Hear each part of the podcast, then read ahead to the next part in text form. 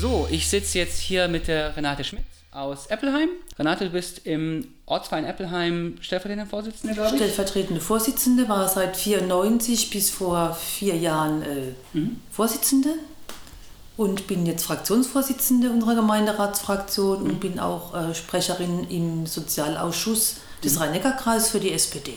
Gut, dann hast du mir gerade meinen Job abgenommen. Jetzt habe ich den Job total abgenommen. Das ist auch okay. Ähm, genau, du bist für äh, Sozialpolitik und auch Bildungspolitik, Inklusion zuständig und hast da auch Wahlkampf für gemacht letztes Jahr. Ja. Die Woche hatten wir, also wir nehmen das jetzt gerade auf äh, in der ersten Schulwoche sozusagen ähm, als Kontext. Ähm, wir hatten die Woche jetzt äh, Schulstart in Baden-Württemberg. Was hast du denn da mitgekriegt? Glaubst du, es lief glatt? Glaubst du, es läuft gut? Also ich denke, äh, die Schulen haben unheimlich eine Herkulesarbeit auch geleistet, damit mhm. es gut lief für die Schüler. Es war vor Ort sehr, äh, muss ich sagen, das, was vom Kultusministerium kam, war sehr chaotisch. Also es war kaum irgendwelche Planung. Es war wirklich auf diese, die Leute waren vor Ort auf sich gestellt. Mhm. Und ich krieg, also bei uns habe ich mitbekommen, Eppelheim, es lief gut was hätte man anders machen können? Also hätte das Land sagen sollen, wir verschieben das oder wir machen Kohorten, irgendwie die Hälfte geht jetzt in die Schule, die andere Hälfte im zweiten Halbjahr. Oder hätte man einfach irgendwelche, also weil du sagst, es war chaotisch, gab es da gar keine Regelung oder wie? Also chaotisch, wie du sagst, es gab, es gab keine Regelung, es gab äh, keine Vorgaben genau. Mhm. Einmal hieß es, jetzt müssen zum Beispiel die, die Zettel mitgebracht werden, die Unterschriften mhm. von den Eltern, dass die Kinder gesund sind. Die müssen da sein, sonst müssen die Kinder wieder nach Hause. Woanders war das wieder eine andere Handhabung. Also ich merke auch, ich bin viel in dem Bereich beruflich auch, mhm. auch, auch drin und merke, dass in ganz unterschiedlichen Einrichtungen, auch nur in der Stadt Heidelberg, in verschiedenen ja. Einrichtungen, unterschiedliche Handhabungen Erfahrungen ja. sind. Also Eltern sind da auch tatsächlich verunsichert. Ja. ja, man lässt die Leute damit ja auch ein bisschen alleine. Ne? Also wenn man eben nicht von oben sagt, okay, passt auf, wir machen das so und so, auch wenn es, naja, kein optimaler und nicht der beste Plan ist, hat man dann wenigstens was, an das man sich halten kann. Ne? Und das ist, glaube ich, auch was, was, was dann auch wichtig ist, einfach als, als Vorgabe, damit die Schulen nicht komplett alleine gelassen sind. Also es muss eine einheitliche Orientierung ja. sein, dass sich die ganzen ja. Äh, Leute nach irgendwas orientieren können. Mhm. Und es war einfach eine Orientierungslosigkeit, mhm. die geherrscht hat. Ja. Jetzt vielleicht ein bisschen eine ketzerische Frage, äh, gerade an eine, an eine Kommunalpolitikerin. Ist es nicht ein, auch ein Problem vom Bildungsföderalismus, dass man eben den Ländern diese Entscheidungshoheit komplett alleine lässt? Oder liegt es einfach daran, dass die Landesregierung jetzt gerade nicht äh, kompetent genug ist, das zu lösen? Also wenn ich jetzt als SPD-Politikerin gefragt werde, sage ich natürlich liegt es an der, an der Landespolitik, ne? Ja. weil wir auch also eine Kultusministerin haben, die, äh, wie gesagt, wie ein Elefant im Porzellanhaufen sich, sich auf, aufführt mit dem Bildungs-, mit dem Föderalismus. Ich meine, es gibt bestimmte Dinge, da hat ja auch schon mal die SPD wirklich, als sie an der Bundesregierung war, Gutes äh, gezeigt, dass sie da gute, gute mhm. Ideen hat, auch mit den Investitionsförderungen, dass man das macht. Ob jetzt der Föderalismus letztendlich so gut oder schlecht ist. Also ich denke, es ist problematisch, auch nicht... Äh, erkennbar auch für manche jetzt, jetzt äh, Bürgerinnen und Bürger. Warum soll in dem Land das gelten, ja. Bundesland und im anderen was anderes? Ja. Sei es einfach mal äh, Vorgaben oder, oder gerade was SPD-Thema äh, ist, mhm. ne, beitragsfreie Kindergärten. Warum soll das in Rheinland-Pfalz sein? Und, und warum jetzt gerade über der Brücke, ne? Speyer, ja. gut, die Brücke, die funktioniert zwar momentan nicht, nur für Radfahrer, ja, aber, warum soll da was anderes ja. sein, als jetzt gerade hier, hier bei uns? Und das sind so Dinge, da würde ich mir oftmals wünschen, dass ähm, ja, dann eine andere Handhabung wäre. Und dann ist es so meins. Ich weiß es, dass ich auch viele Genossinnen und Genossen jetzt da auf die Füße trete. Also ich finde es auch nicht nötig, dass jetzt Lehrer beamtet sind. Mhm. Da hätte schon längst eine, eine Änderung vonstatten ja. sein müssen. Also das ist auch was, warum sollen jetzt Lehrer da entsprechend so dem Staat jetzt mhm. verpflichtet mhm. sein? Klar, dass sie nicht streiken können und, und, und. Ja. Also es würde reichen, wenn es gute Angestellte wären. Und ja. Ähm, das ist äh, auch so ein Thema, da mache ich mich auch nicht beliebt bei der SPD. Ähm, lass uns da mal gleich vielleicht ganz gleich reingehen, äh, für Beamten oder nicht. Einerseits, es gibt ja auch dieses, diesen Trend, Lehrer einfach mal für ein Jahr oder Lehrerinnen für ein Jahr anzustellen oder für elf Monate und zwei Wochen oder so und dann halt in den Sommerferien wieder rauszuschmeißen und die sind dann arbeitslos ähm, über die Sommerferien und dann kommen sie wieder im Herbst rein. Ähm, das ist eine, einerseits das, so, eine, so, eine, so, eine, Folge davon und andererseits ähm, glaube ich auch, dass man damit ähm, diesen Beruf Lehrer und Lehrerin macht man damit ja auch ein bisschen, also macht ihn sehr attraktiv, weil er sehr, sehr, sehr stabil ist. Mhm. Aber man, man, das moderne Berufsbild ist ja irgendwie, ich lerne was und dann mache ich mal zehn Jahre das, fünf Jahre das, zehn Jahre das und das gibt es da gar nicht. Ne? Also da hat man überhaupt gar keine Chance, jemals wieder rauszukommen. Sei es jetzt wegen Rentenversicherung, sei es jetzt wegen Krankenversicherung, weil du bist ja privat versichert dann, kommst ja nicht mehr raus. Und dann musst du sozusagen, dann merkst du vielleicht nach acht Jahren oder so, na, vielleicht ist nicht der richtige Beruf für mich, mhm. aber hey, ich habe ja ein Studium in, weiß ich nicht, Romanistik oder so, aber ich komme hier nicht mehr raus. Mhm. Und dann musst du den Rest deines Berufslebens Lehrerin sein. Und das, also das macht mich auch irgendwie, treibt mich ein bisschen um, wie man das lösen kann. Es ist wenig, es ist wenig, äh, wenig flexibel, aber man muss ehrlich sagen, es ist eine unheimliche Lobbyarbeit, die betrieben wird mhm. von den vielen Lehrerverbänden. Ja. Also für mich ist auch nicht ja. nachvollziehbar, warum jetzt gerade Grundschullehrer, warum die am schlechtesten bezahlt ja, sind. So Dinge. Und von daher wäre es ja einfach ein Thema, auch da eine, eine, eine gewisse Vereinheitlichung herbeizuführen. Mhm. Warum soll an der Gemeinschaftsschule, wir haben in Eppelheim eine Gemeinschaftsschule, mhm. Die Lehrer machen die gleiche Arbeit inhaltlich und werden unterschiedlich bezahlt. Ja. Also das kann eigentlich und sollte, sollte nicht sein. Es geht darum, auf die Kinder einzugehen, die Kinder zu fördern und dafür musst du also wirklich und wirklich individuell gut zu fördern. Da muss man wirklich kein Beamter sein. Ja gut, wie du sagst, also dieses Streikthema ist eine Sache und eben auch die Geschichte, dass du ja willst, dass die, ähm, dass die Lehrkräfte so mal auf dem Boden der Verfassung stehen. Dass es aber auch nicht immer der Fall ist, sieht man jetzt zum Beispiel bei äh, Björn Höcke, der ja auch Geschichtslehrer war. Ne? Also insofern, hm, naja. Ja gut, wir haben ja in Weinheim, ne? den Herr ja. Deckert war ja. ähnlich, also von daher. Genau. Und auf der anderen Seite hatten wir Leute, die Berufsverbot bekommen haben genau. damals. Ne? Also äh, es, ist schon, es ist schon sehr kritisch, ne? aber noch einmal das Thema, weil mein Thema ist so gerade, du hast angesprochen, auch das Thema Inklusion. Mhm.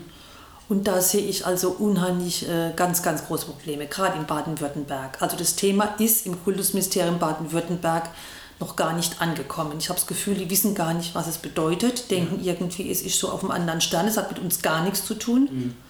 Und da ist vielleicht auch nochmal das Thema Föderalismus. Ne? Also ja. die Bundesregierung hat die UN-Behindertenrechtskonvention unterzeichnet, aber was machen die Länder? So, und da würde ich mir auch wünschen, dass irgendwie so eine Weisungsgebundenheit jetzt von, von zentraler Seite ja. käme. Ne?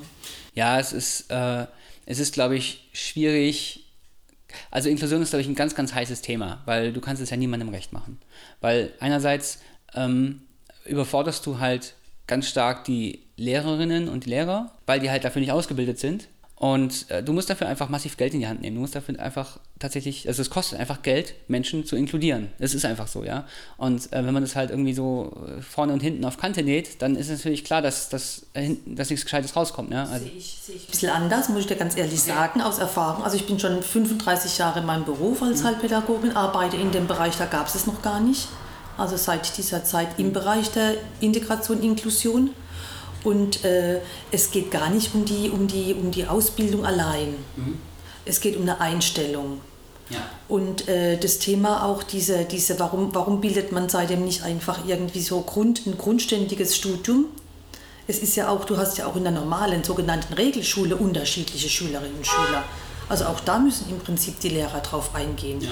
Also die Sichtweise ist, muss sein, ich gehe individuell mit, mit Kindern um und gucke nicht, dass sie über einen Kamm geschert werden, wie es immer noch so, so passiert. Ja.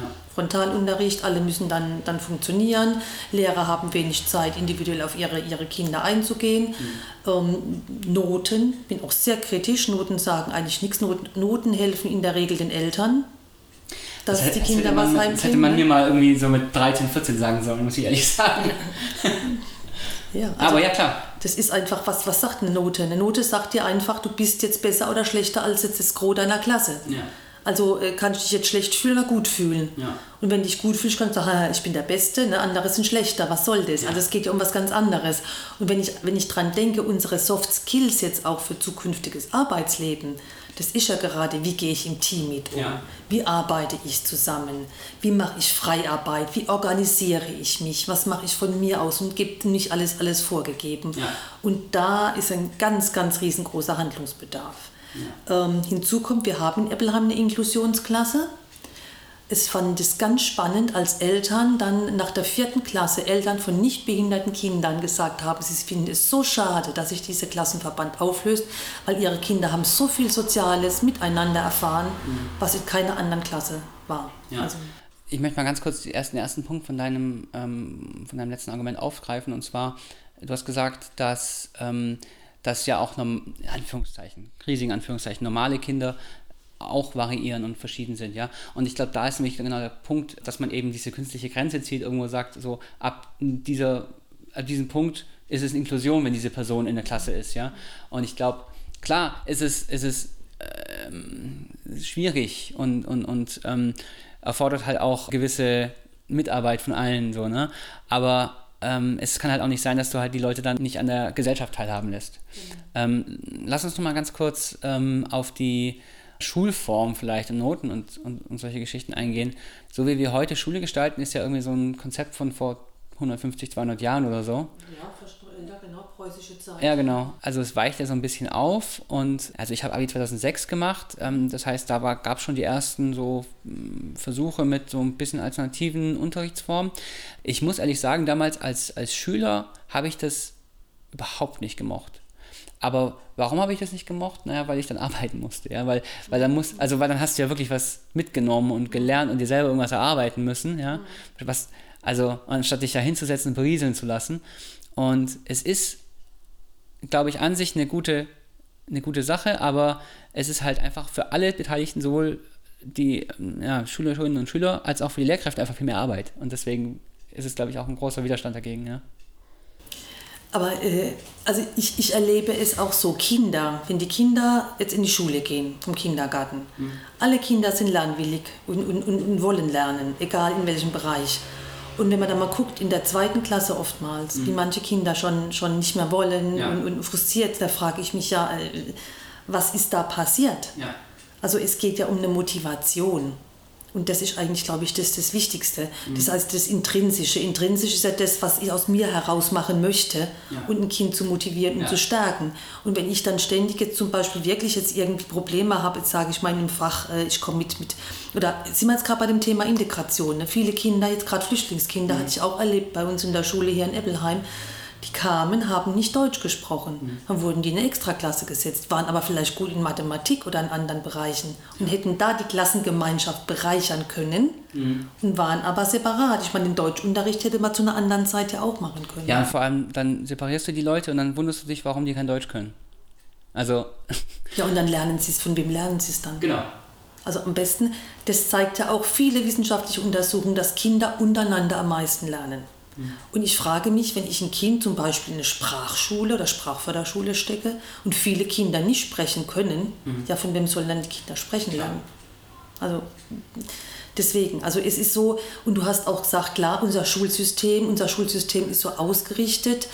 Ähm, mich wundert immer wieder, wie starr dieses System ist und wie wenig Bewegung reinkommt, ja. obwohl ganz viele auch wirklich äh, fundiert wissenschaftliche Erkenntnisse es gibt, dass dieses Schulsystem nicht gut für die Schüler ist. Ja. Oder andersrum, nicht gut für die Mehrheit der Schüler. Und da kommen wir jetzt gerade wieder zu unserem Thema SPD. Mhm. Warum hängt man denn in Baden-Württemberg so sehr an diesen zwei Glied, an diesem, diesem, diesem gliedrigen, also drei, dreigliedrigen, eigentlich ist es mehrgliedrig, wenn man die ganzen Sonderschulen nochmal sieht, mhm. Schulsystem. Es geht ja immer wieder um eine gewisse Elitenbildung. Ja.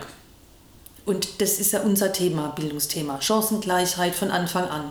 Und ja. da müssen, müssen wir einfach weiter dranbleiben, weil da ist noch so ein großer ja. Bedarf. Ne? Und äh, egal, auch wenn jetzt manche wirklich viele, die bei, bin ich froh, bei uns in der SPD jetzt auch ein Studium machen, eine gute Ausbildung haben, mhm. aber das Gros der, äh, der Leute, der Kinder, die äh, einen Förderbedarf haben, als, äh, sag ich mal, Grundschüler mhm. oder auch im Kindergarten, ist nachvollziehbar, dass die irgendwann wo ganz anders landen, ja. wo sie nicht landen müssten. Ja.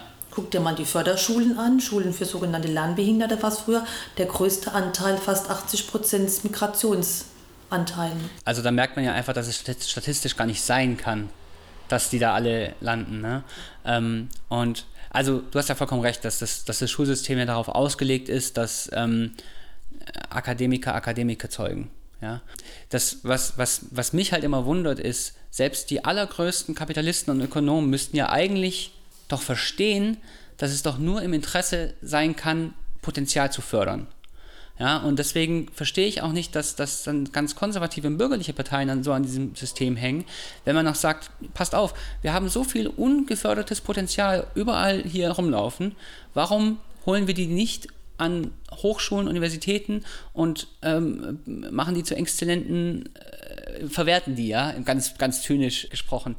Also das kann ich nicht nachvollziehen. Ähm, natürlich von der, von der sozialen und von der, von der sozialdemokratischen Überzeugung her muss man natürlich einfach sagen, dass es einfach nicht geht, dass es, dass es so eine krasse Chancenungleichheit gibt. Also ich habe persönlich super Glück gehabt. Also meine Eltern haben halt beide kein Abitur und ich bin auf ein humanistisches Gymnasium gegangen in Ulm, das irgendwie, wo halt, also alle anderen Eltern waren irgendwie Anwälte, Ärzte, äh, alles Mögliche, Professoren an der Uni etc ich habe das damals nicht richtig wahrgenommen. Jetzt im Nachhinein ist mir total klar, dass, es, dass ich da voll der Exot war. Also damals habe ich halt nicht richtig verstanden, dass ich, dass ich da nicht so richtig reinpasse. Ich habe das Glück gehabt, dass die Klassengemeinschaft super gut war und mich total aufgenommen hat. Aber andererseits ist es halt schlimm, dass man halt von Glück reden muss, wenn es mal gut läuft, ja, wenn sowas passiert. Und ich, also in Baden-Württemberg, wie du sagst, ja, dieses dreigliedrige Schulsystem, wie kann es denn sein, dass, dass irgendein ein, eine Lehrkraft irgendwie mit 10, 11 sagen kann, ah, okay, alles klar, das Kind, äh, Gymnasium, super gut, Akademikerin, Kind, ja. Mhm. Ähm, das Kind, ah, handwerklich, geh mal auf die Hauptschule. Das ist, kannst du mit elf nicht sagen, das kannst du mit zehn nicht sagen, das kannst du mit 20 auch noch nicht mal sagen, finde ich. Also. Ja, und das ist, das ist ja schon diese Auslese. Also es, ja. es fängt sehr, sehr früh an, aber vielleicht nochmal zurückzukommen auf Leute, die das kritisieren. Viele, sage ich jetzt mal, CDU auch äh, ja, besser äh, äh, na, die meinen, ein elitär, zur Elite mhm. zu gehören, dass die ja das Ganze äh, drauf beharren auf diesem System. Aber ich erlebe oft, dass ihre Kinder in Privatschulen gehen. Ja. In Privatschulen, wo dann nachmittags Hausaufgabenbetreuung ist, wo dann eine ganz andere Förderung nochmal stattfindet, eine private Förderung und gut. Also ja. es widerspricht sich eigentlich für mich. Und äh, was ich jetzt also auch so, so denke, wir können nicht Schüler, alle Schüler dazu kriegen und fördern, dass sie aufs Gymnasium müssen. Das müssen sie nicht. Also ich plädiere einfach dafür zu gucken, wo hat der oder die Schülerin ihre individuellen Stärken und an den Stärken ansetzen. Ja. Was aber unser Schulsystem einfach oft macht, die setzen an den Schwächen an. Ja. Und äh, da heißt, also du bist, du bist nicht gut genug für die Schule, deswegen musst du eine Schule ja. weiter runtergehen. Anstatt ja, so zu sagen, Wasserfalllogik, ne? Ja, also, anstatt ja. zu sagen, es ist jetzt, wenn, wenn das, also ich denke, es, es gab ja auch die Gemeinschaftsschule, gab es ja schon einmal, die, äh, sprich die Gesamtschule ja auch schon, mhm. wo dann gerade Weinheim war ja, glaube ich, mal Vorreiter des Gymnasiums. Ähm, der Fehler war aber, dass man da einfach El äh, Lehrer verpflichtet hat, hinzugehen, die mit dem System oder mit dieser Schule gar nichts zu tun hatten, mit diesem ganzen Konzept. Und äh, deswegen geht es einfach nochmal um eine ganz andere Umstellung. Da fangen wir wieder an bei der Ausbildung oder bei der, von, von, von Lehrern. Ne? Hm. Da, muss, da, muss was, da muss einfach mal noch was, was ganz ja. anderes passieren. Ich kann es auch nicht nachvollziehen, warum Gymnasiallehrer unbedingt an eine, an eine Universität gehen und da halt dann ihr, ihren Abschluss machen, plus halt eine pädagogische Ausbildung, so ein ganz bisschen nebenbei. Und alle anderen gehen an eine PH, wo sie erstmal Pädagogen werden und hm. Pädagoginnen äh, und, und dann halt eben on top ihr, ihr Fach lernen. Also das, das, das erschließt sich mir auch noch nicht so ganz, warum das so ist. Ist halt historisch gewachsen, ganz klar. Aber naja, es ist, glaube ich, einfach ein Problem, dass wir ein System haben, wir bauen ja das System sozusagen um, wir bauen es nicht neu auf, ja, und da, wir, wir fangen mit einem System an, das eben aus, aus einer Zeit ist, die einfach komplett überholt ist und ich glaube, deswegen haben wir ein Problem also müssen halt einfach stückweise nach und nach anpacken. Ja, ich meine, es ist, schon, es ist ja schon viel passiert. Man kann ja auch inzwischen leichter die Schulen wechseln. Und es ist, glaube ich, auch nicht mehr so ein Stigma, wenn du, wenn du als Akademikerkind auf eine Realschule gehst, ah, wie jetzt in den, keine Ahnung, 70er, 80ern oder so. Ich frage mich nur, warum aber das so sein muss. Das ist, Quatsch, das ist jetzt genau ja. der Punkt, ne? wie du sagst, das ist ein Stigma, wenn jemand nicht ins Gymnasium geht ja. oder ein Stigma, wenn jemand in die Hauptschule geht. Ja. Wenn dieses System anders, anders aufgebaut wäre, dann wäre das gerade egal, wo du hingehst. Genau, du gehst mit vielen verschiedenen äh, Schülern zusammen, du lernst verschiedene Leute kennen. Ne? Man ja. merkt mal, der eine kann das besser, der andere kann das besser oder man, man kann, der kann es nicht so gut, ich kann es mhm. besser. Aber er wird jeder, du wirst nach deinem Leistungsspektrum wirst du gefördert. Mhm. Individuell kann man, dann kann man sagen, okay, äh, meine, meine, meine Richtung ist eher die Universität, später ein Studium. Ja. Anderer sagt, oh, ich bin eher der Handwerkliche. Ja. Ne? Also wir brauchen ja in jeder Sparte Leute ne? und gut ausgebildet. Ja, es können ja nicht alles äh, Magister in Germanistik machen, also das wäre auch Quatsch. Ja, und ähm, das wäre eben bei so einer Schule, das stelle ich mir einfach so diese Schule, das ist ja auch so diese Schule für alle. Mhm. und auch ortsbezogen. Mein Heidelberg ist größer, Eppelheim ist vielleicht noch überschaubar, aber ich, ich, ich kenne viele, viele Kinder, die hier in Eppelheim aufgewachsen sind, mit Kindern in, die, in den Kindergarten gegangen sind. Plötzlich müssen sie in eine andere Schule, weil sie ja in die normale Schule gehen dürfen. Ja. So, was soll das? Ja, ja, bin ich, ich glaube, das ist immer eine Meinung. Es ist immer schwierig, wenn man so ein Gespräch führt und beide sind derselben Meinung. Ne? Dann kann man sich nicht richtig streiten. Aber, ähm, ja gut, streiten. Also ich meine, ich, ich glaube schon, dass, dass man, dass man äh, sich äh, reiben kann an bestimmten Dingen. Ja. Weil äh, ich sicherlich jetzt auch von meinem Alter her und von meiner Erfahrung ganz andere Erfahrungen gemacht habe jetzt als du, wo, ja, wo es auch richtig ist und gut wäre, wenn du manche Dinge anders siehst, mhm. eben aus deiner Sicht. Ja. Ne? Und äh, jeder hat vielleicht andere Ideen, wie man, wie man da hinkommt. Aber ich glaube, wichtig müsste sein für die SPD, dass unser, unser Ziel das gemeinsam ist. Und da muss ich sagen, dass ich die äh, SPD, als sie damals in der, in, der, in der Regierungsverantwortung war in Baden-Württemberg, mhm. äh, sage ich immer wieder, war viel zu lasch in diesem Schulgesetzänderung. Weil ein großes äh, Problem, auch dieses, warum Inklusion nicht vorangeht, ist ja, wir haben Parallelsysteme. Mhm. Die Eltern haben zwar ein Elternwahlrecht zwischen einer Sonderschule oder einer Regelschule mit Begleitung, aber die Regelschulen sind dann immer noch schlechter ausgestattet. Mhm. Also Eltern kriegen immer gesagt, ja, wenn ihr denn das wollt, dass eure Kinder jetzt in der Regelschule, dann müsst ihr halt auch in Kauf nehmen, dass sie nicht so gut gefördert ja. werden. Und, das ist, und dieses Parallelsystem verschlingt immens Gelder, mhm. Ressourcen, die wir ja eigentlich auch gar nicht haben. Ja. Und da wäre mir recht gewesen, man hätte gesagt, wir machen die Schulgesetzänderung, Bisher läuft alles so weiter, aber in zehn Jahren ist das Ziel, dass sich dieses Sondersystem auflöst mhm. und in das allgemeine System übergeführt ja. wird. Ja, ich glaube, in der Politik ist es auch immer ganz schwierig, über zehn Jahre zu planen, weil es sind ja gleich mehrere Legislaturperioden. Deswegen jeder will ja immer nur Ergebnisse erzielen, ja. die innerhalb einer Legislatur sichtbar sind, damit wiedergewählt vor, wird. Wir haben vorhin gerade gesagt, wie lange so ein Schulsystem ja. äh, schon, schon existiert. Ganz genau. Das sind zehn Jahre ganz wenig. Ganz genau. Und das ist ja das Problem in der Bildungspolitik. Das Problem in der Bildungspolitik ist, wenn ich eine Stellschraube verstelle, merke ich erst eine Generation später, also eine wenn man mal, Schullaufbahn später, dass ich was falsch gemacht habe oder was richtig gemacht habe. Das heißt, ähm, ich stelle irgendeine Schraube um und dann, keine Ahnung, 12, 13 Jahre später merke ich, oh, alle meine Abiturientinnen sind jetzt irgendwie besser in Mathe oder schlechter in Deutsch oder so. Das ist das Problem, dass wir halt diese, dieses, diese Feedback ist viel zu langsam.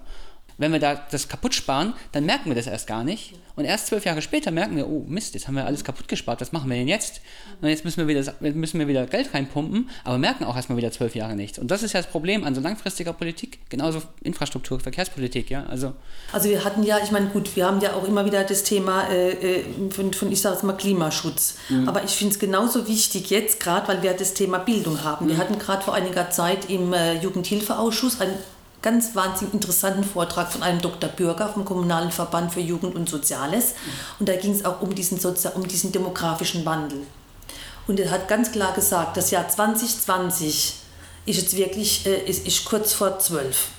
Ja, wenn wir jetzt nichts tun, gerade bei den Jugendlichen, das geht ja darum, wenn wir nicht jeden einzelnen Jugendlichen jetzt aktuell in der Gegenwart mitnehmen, dann werden wir das später wirklich ganz teuer bezahlen. Mhm. Und äh, die Ausgaben in der Jugendhilfe, im Jugendhilfebereich, die steigen immens. Ja. Und da muss man auch mal überlegen, ja, woran liegt das? Ja. Das heißt also, wir, wir äh, machen immer mehr Sonderjugendliche, ob das jetzt Jugendliche mit Migrationshintergrund sind oder, oder mit, mit, mit Förderbedarf. Mhm. Und, äh, und, und später würden wir so gut brauchen können. Ja für uns, also im Allgemeinen, also im allgemeinen Arbeitsmarkt, im allgemeinen Leben. Und dann gibt mhm. man jetzt viel Gelder aus, anstatt jetzt irgendwie in richtige Bahnen zu lenken, um dann für später auch entsprechend noch einmal äh, ja, einen Gewinn zu haben oder für alle was, was Gutes, das dabei rausspringt. Ja, das ist halt dieses typische, was wir vorhin schon hatten. Ne? Also ich, ich ziehe die Leute aus dem System raus und dann wundere ich mich, dass die fehlen. Genau. Also das ist, ja, das ist gut, das ist ja. gut gesagt, ja.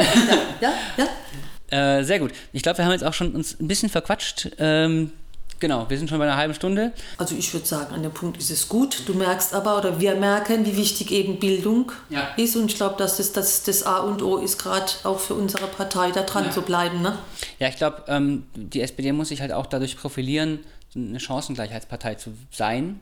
Ähm, ich wollte jetzt fast sagen werden, weil sie war es auch mal. Mhm. Und dieses Gefühl ist, glaube ich, in der Bevölkerung ein bisschen verloren gegangen, dass die SPD wirklich für Chancengleichheit steht und zwar von Anfang an. Also nicht nur von irgendwie im Arbeitsmarkt Leute fördern und, und äh, äh da für, für, für Chancengerechtigkeit zu sorgen, sondern von Anfang an, so vom ersten Lebensjahr, mhm. dass du halt nicht, wenn du die Lotterie des Lebens nicht gewonnen hast, am Ende schlechter dran bist. Mhm. Oder wenigstens die Chance hast, äh, dich, dich daraus zu, rauszuarbeiten. Vielen Dank, Renate, hat sehr viel Spaß gemacht. Äh, Dankeschön. Wir haben, glaube ich, noch viel Redebedarf, aber ähm, auf, auf ein nächstes Mal, sage ich. Aber ja. Sehr gut, danke.